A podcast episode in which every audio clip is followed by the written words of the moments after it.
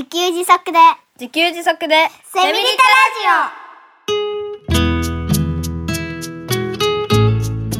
タこの番組はパーマカルチャー研究所の三つくりゆうきが自給自足で幸せなセミリタイヤ生活を送る知恵をお届けします。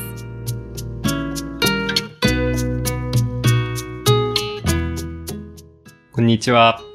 自給自足の専門家、パーマカルチャー研究所の三つくりゆうきです。こんにちは、進行役の生きみえです。三つくりさん、今回もよろしくお願いします。よろしくお願いします。さて、パーマカルチャー研究所のはいホームページのトップに、はい。エンジョイ、はいインディペンデント、ライフスタイルス。はい。その下に、はい。自律的暮らしを楽しもうというワードがはい表示されてますよね。はい。そうですね。これあの、実は私、えずっとえ、え気になっていたんですけれども、え、はい。自律的暮らしってなんだろうっていうはいところで、ええ、ええ。はい。今回はこの自律的暮らしについて、三つくりさんにお話しいただきたいと思っております。ありがとうございます。はい。ね、なんか、なんかわかるようでわかんないですよね。自律的暮らし。ね。はい、はい。うんじゃあ、これについて今日ははい。お話しさせていただきます。お願いいたします。パーマカルチャー研究所の目的の一つはですね、はい。まあ、自律的な暮らしをする人を増やすうん。っっていうことがあるんですけれども、はい。まあそもそもじゃあ自律的な暮らしが何なのかということなんですけど、うん、はい。まあ人によっては人生とかって言ったりするんですけど、うんまあ人生って毎日じゃないですか。はいはいはい。うん、で、それ毎日何してるかって言うと、まあ大きく言うと暮らしてるわけで、はい。日々、日々だから毎日どう過ごすかっていう、どんな毎日過ごしてますかっていうようなことが暮らしであり、人生であり、うんうんもう日々のことであると思うんですけど、まあそれがまあ自律的な暮らし、自律的にっていうことなんですけど、はい。えっと、まあこれやっぱりね、あの、まあいつも喋ってる、あの、タイのパーマカルチャーファームに行った時の衝撃があるんですよね、僕にとってはね。うんうんまあ、タイのパーマカルチャーファーム、山奥だったんですけど、行ってみたら、そこにたくさんの人が住んでいて、そこの家っていうのが、木と竹と藁で。できてるんですよね。藁っていうのは、あの、屋根が枯れ草っていうのかな。はいはい。枯れ草を何枚も束にして、編み込んだものを屋根材にしてうん、ちょっとずつこう、鱗のように張ったものが屋根になってるんですよね。はあうん。で、その屋根の骨組みは竹でできていて、まあはい柱は木でできていてっていう、全部ね、この自然から取ってきたもので、うん。それをね、自分たちで組み立ててるんですよね。うんで、まあ、すべてが、あの、自分一人でやるっていうわけじゃなくて、お願いをするんですけど、他の人にお願いするんですけど、それが、その、業者とかっていうよりは、近所の人だったり、友人、知人。うん。だから、もう、なんか自分の周りの人たちにお願いをするという、その、まあ一番ね、暮らす上で最も基本となる家はいが、自分たちで作ってるんですよね。うんうんで、暮らしといえば、まあ、食べること、衣食住ってありますけど、まあ、はいはい食に関して言えば、食べ物も自分で作ってるんですよね。ああ。うん、で、要は畑を持って育ててるっていうことなんですけど、うんえっと、まあ、家庭菜園とかやってる方はわかると思うんですけど、種まいただけじゃね、結構いい野菜っていうか食べれる野菜にあんまり大きく育たないんですよね。うんうん、やっぱり肥料的なものが必要なんですけど、そのパーマカルチャーファームでは、これまたね、牛を飼ってる知人のところに行きまして、はい。牛糞をもらってきたりですね。うん。あとは、米を作ってる人のところに行って、もみ殻をもらってくるんですよね。はい。そして、そのもみ殻を燃やして、まあ、炭にするんですけど、ほうん炭にすると、それ、まあ、もみ殻訓炭っていうもので、まあ、土壌改良剤として使われるへものえ。なんですよね。うん。まあ、すると、まあ、畑がどんどん良くなっていって、食べられるものが作られると。はあ、素晴らしい。素晴らしいですよね。うん。まあ、あと、暮らしといえば、電気とか水なんですけど、はい電気は、ね、太陽光発電だけで暮らしてたのが本当すごいなと。あうんこんなことできるんだなと。ね、まあ太陽光発電もね、そのメガソーラーみたいに、だーずらーっと太陽光パネルが並んでるわけじゃなくて、2、3枚なんですようね。んうんなんかもうよ夜はもう寝る時間っていうあ、そうです、そうで。ことですすよね。でね、あの、照明一つだけ つけて、そこにね、20人が集ってご飯食べてるんですけど、ああの、本当にね、別に、まあ、こういうもんだと思えば、まあ、暗いといえば暗いんですけど、別に見えるんですよねー。うんこれでいいなって。で、夜、夜らしくて、なんか穏やかでいいなって感じだったんですよね。うんうん。あ、で、あとは水か。水も、はい。うんと、山の湧き水をね、まあ自分たちでこう引っ張ってきて、うんうまく水道として便利に使えるように、そういう水道のシステムも自分たちで作ると。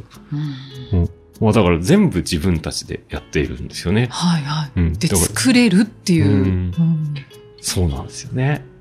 だから自立してんなって、ああ。って思ったんですよ。はいこの人たち自立してるって。なんかね、うん。全部自分で解決できるなっうんて思ったんですよね。本当ですうね。ん。まあ、だからそれを感動して、うん。まあ、自分たちでね、暮らしを作るってすごいかっこいいなと。うん、で、なんかね、あの人たち不安がなさそうというか、自信に満ち溢れてるように見えるというか。まあ安心があるんですかね。うん何があっても大丈夫みたいな。だから自分でなんとかできるじゃないですか。はい何かが。だから困らないというか。はいはいうんあ、ねパッと思い出したのがね、僕そこでね、あの、指切っちゃったんですよね。ああ。ちょっと深めで、病院行くのを迷うぐらいの傷だったんですけど、はい。でそのね、なんか、おうおうって言ってね、サンドットさんが笑ってね、なんかその辺の草、じゃじゃじゃって取ってきて、なんか、その草をこう、ぐちゅぐちゅ絞って汁出して、はいつけ、つけときなって言って、でね、またなんか、なんか、それをさらに葉っぱで巻いてが、ん？あ、包帯みたいな感じで葉っぱで巻いて、で、竹切って、竹の紐を作って、それをね、ピッて結んだんですよね。何この人って。すげえ、ね。へー医者に行こうかどうか迷うところを、あっという間にね、その辺のもので処置してしまった。この、こでの指の傷なんですけど。あ、本当だ。残ってますね。うんうんあら。うんでもそれは、その、処置で治ったんですか？うん。うんうんうん。わあ。なんですよね。なんか笑けてきますね。ねえ、だから、すごいなと思って。本当ですうん。ね。だから、まあ医療、医療も、まあすべてが病院がないわけでもないですけど、はい、あの、なんかあったらその辺でやるっていう。うん、うん、ことをやってて、うわ、これ自立してんな、ということで、まあ、自律的暮らしに憧れ目指しているわけなんですけど、はい。えっと、じゃあ、まあ、それがね、究極の自立だとしたら、自立の反対、自立という言葉の反対の言葉があって、うんうんと、それは依存っていう言葉が自立の反対かなと。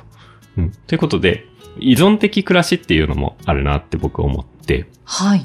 うん。で、まあ僕たちというか、まあ一般的な日本人は依存的暮らしをしてるなっていうふうに思ったんですよね。うんうん。で、家で言えば、まあ家賃を払って家を借りるか、ローン組んでマイホーム買うかと。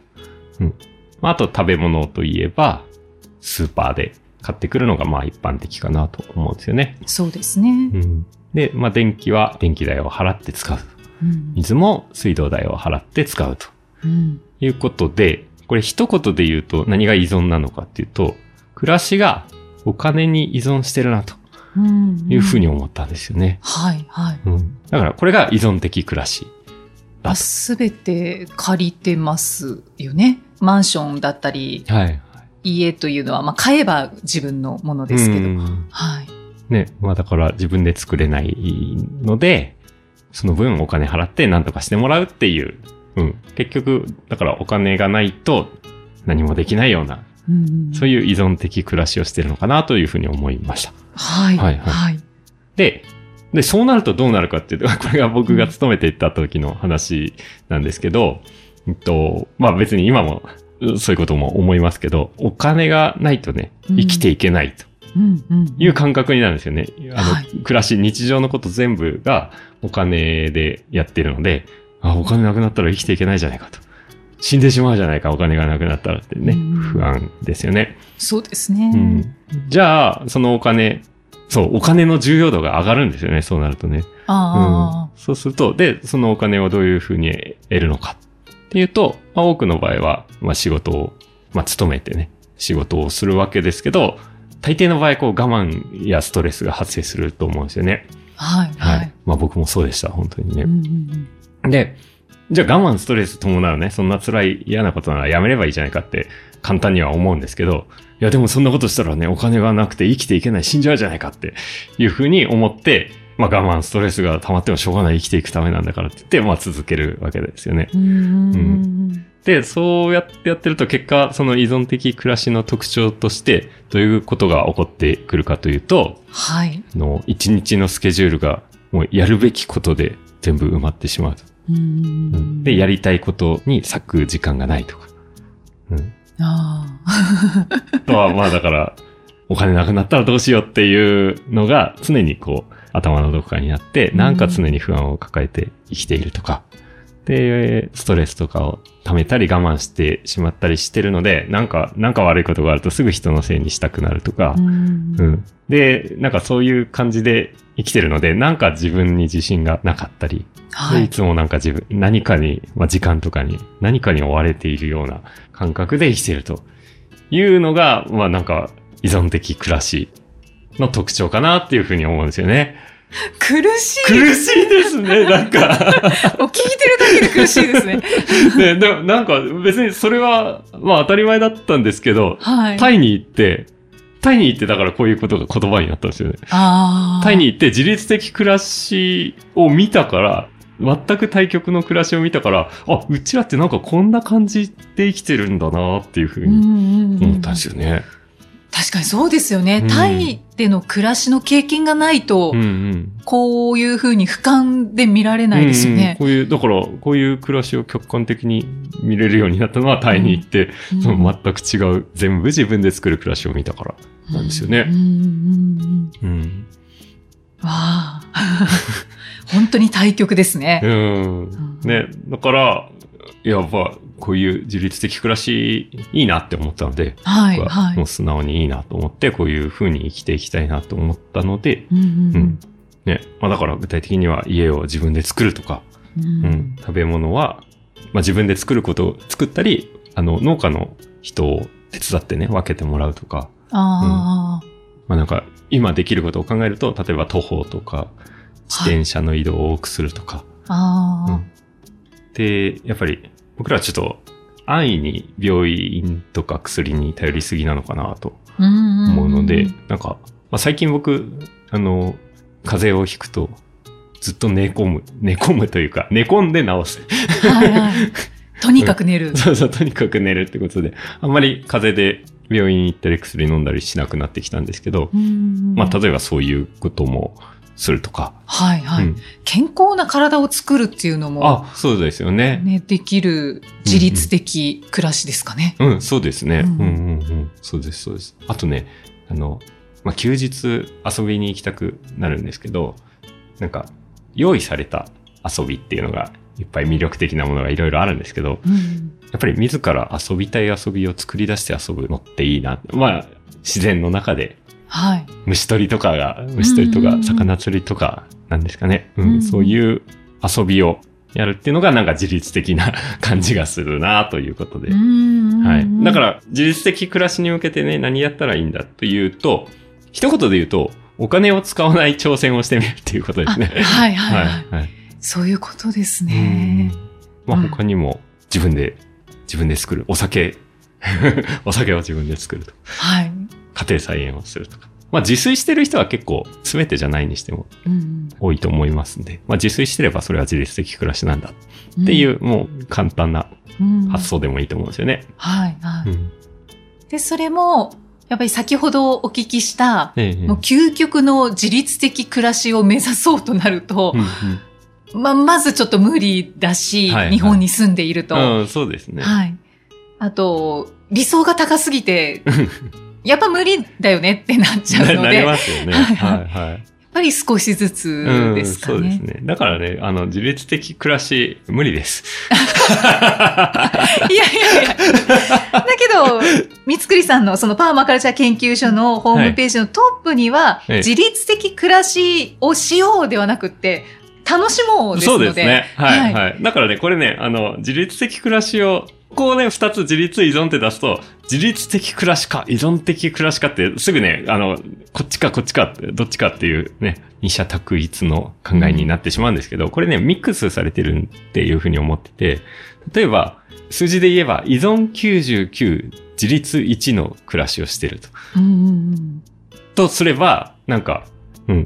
例えば、車でいつも行くところ、自転車で行ってみた。はいそしたら、依存98、自立2になった。1ポイント、自立度1ポイントアップみたいな。なんかもうそういう感じでいいと思うんですよね。そうですね。で確かに。うん。まあ、そういうのって結構楽しかったりするので、うんそうそう。あ、あとね、なんか、例えば、その、太陽光発電をね、今ね、ちょっと見たら、もう3000円ぐらいで太陽光パネルで、えースマホを充電できるようなものがあったりするので、まあ、それも買うことにはなるんですけど、その後、スマホで使うエネルギーを、まあ、自分で作り出すような感覚をね、得られるので、ううんん。まあそういう小さいことからやってって、自立度1%のものを2%、3%と上げていくと、だんだん増えていって、うんうんうん、自律的暮らしが楽しめるようになるんじゃないかなというふうに思ってますね。そうですね。はい。そしたら多分、それと比例して、えーこう、安心感も増えてはい。いくんでしょうね、きうんっと。増えます、増えます。うんうんうんうん。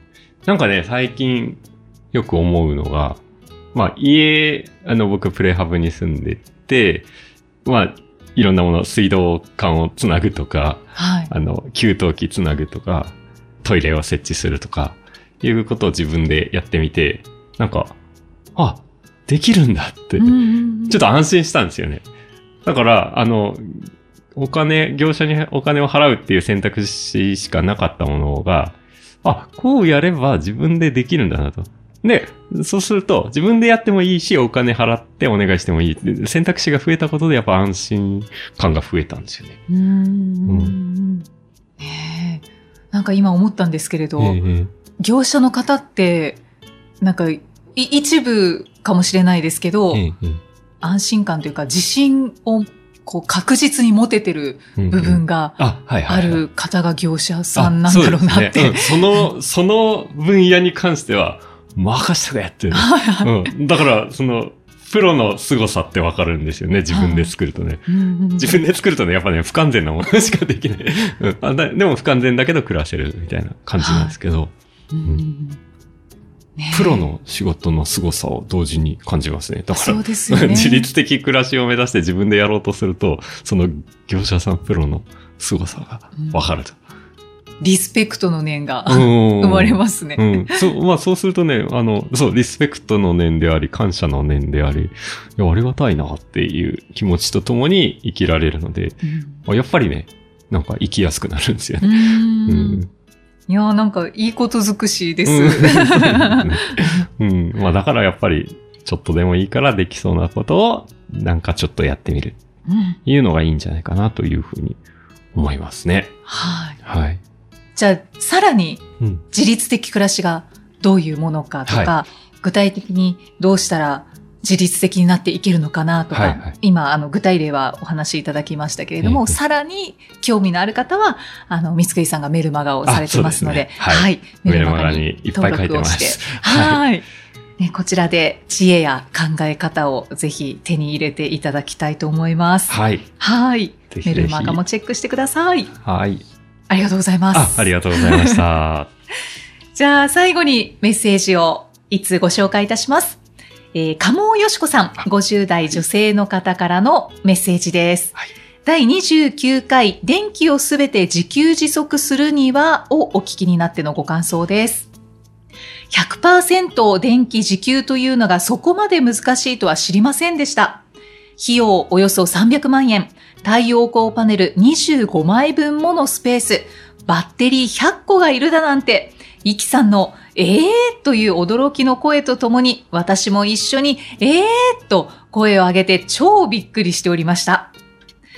日本に住んでいると、イキさんが言われていたように、山登りやキャンプにでも行かない限り、電気にアクセスできない不便さを感じるときはないですよね。以前住んでいたタンザニアではしょっちゅう停電になっていて、夜になったらもう寝るしかなく、停電は電化製品を見直すいい機会でもありました。電化製品に電気が通らなければ、それはただの鉄の塊が鎮座しているだけになる。本当にこれは必要だっけ？と。三つくりさんがおっしゃっていた電化製品を減らすという考え方の方が理にかなっているかもしれませんね。電流電圧のお話は、イキさんが素人目線から切り込んで質問してくださったので、三つくりさんのわかりやすい水に置き換えるご説明でなんとかついていけました。というメッセージです。ありがとうございます。ありがとうございます。えー、電化製品。タンザニアではしょっちゅう停電するんですね。ねみたいですね。うん。ねこれ電化製品を減らすっていうのは自律的暮らしの一つかなと思いますね。本当そうですね。もうそういえばうち、うちにね、よくない電化製品を聞かれるんですけど、はい。うん、炊飯器とかドライヤーとか冷蔵庫、電子レンジあたりがないんですよね。うんオーブントースターも。うん。いや、本当にないですよね。本当にないですね。まあだからね、なんかね、あの、なくて不便かって言われると、まあ、まあ不便かもしれないけど、もう慣れてますし、ななん、か、どちらかというとね、なくても生きていけるぜ、イエーイっていう感じなんですよね。だだから、すごいなんか快適、そういう意味では快適なんですよね。はいはうん。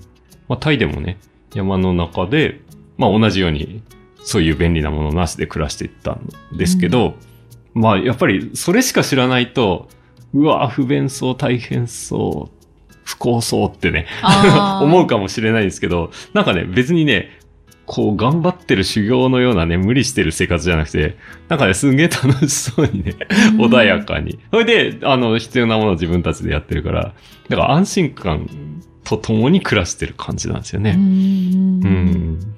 私は電化製品は、ええあの、たくさんはいはい。あるんですけど、ええ三つくりさんのそういうお話を、こうんう、この番組を通して聞き始めてからは、はいはい。あの、電化製品に対するうん考え方がちょっと、お 変わってきましあ、て、そうなんですか。はいはい。使ってるんだけれども、うんうんこれまではもう本当に何とも思わなくって、はいはい。いや、便利だから使ってるんですよ、みたいな感じだったんですけど、はいはい。なんか、視点が変わってきたんですよあ、ね。そうなんですね。えー、どんな感じなんですか？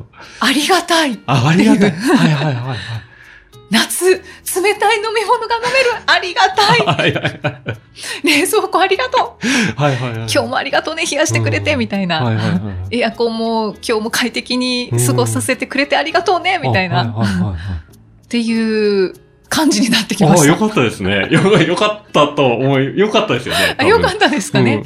ね、なんか、だって、あ、実はこれありがたいことだったんだって。え、ありがたいものだらけに囲まれていたんだ。そうそうそうなんですよ。うんで、このエアコン作った人すごいなとか、かなんかそういう、こう、考え方、あ、うん捉え方になってきたんですよね。あ、だからこれ幸せのハードルが下がるって僕言ってるんですけど。ね、なんか、おい、もうなんか日本で普通に暮らしてるだけで超天国にいるじゃんっていう。そうですうんね、うんいやありがたい環境なんだなっていう。ねね。でもまあ普通はそんなことには気づかず、電気代高えなとかね。家賃高えなとかね。だけを考えてるより絶対幸せだと思うんですよそうですね。ね。ねいいっすよねい。や、ありがとうございます。あ よかったです。そう、あの、バリバリ電化製品は使ってますけど、うんうんうんはい。その、だから幸せのハードルが下がったっていうことですね。うん僕もね、別に電化製品使わないことを勧めてるわけじゃなくて、なんか感謝とともに使うと、あの、毎日感動できて楽しいよっていう感じですよね。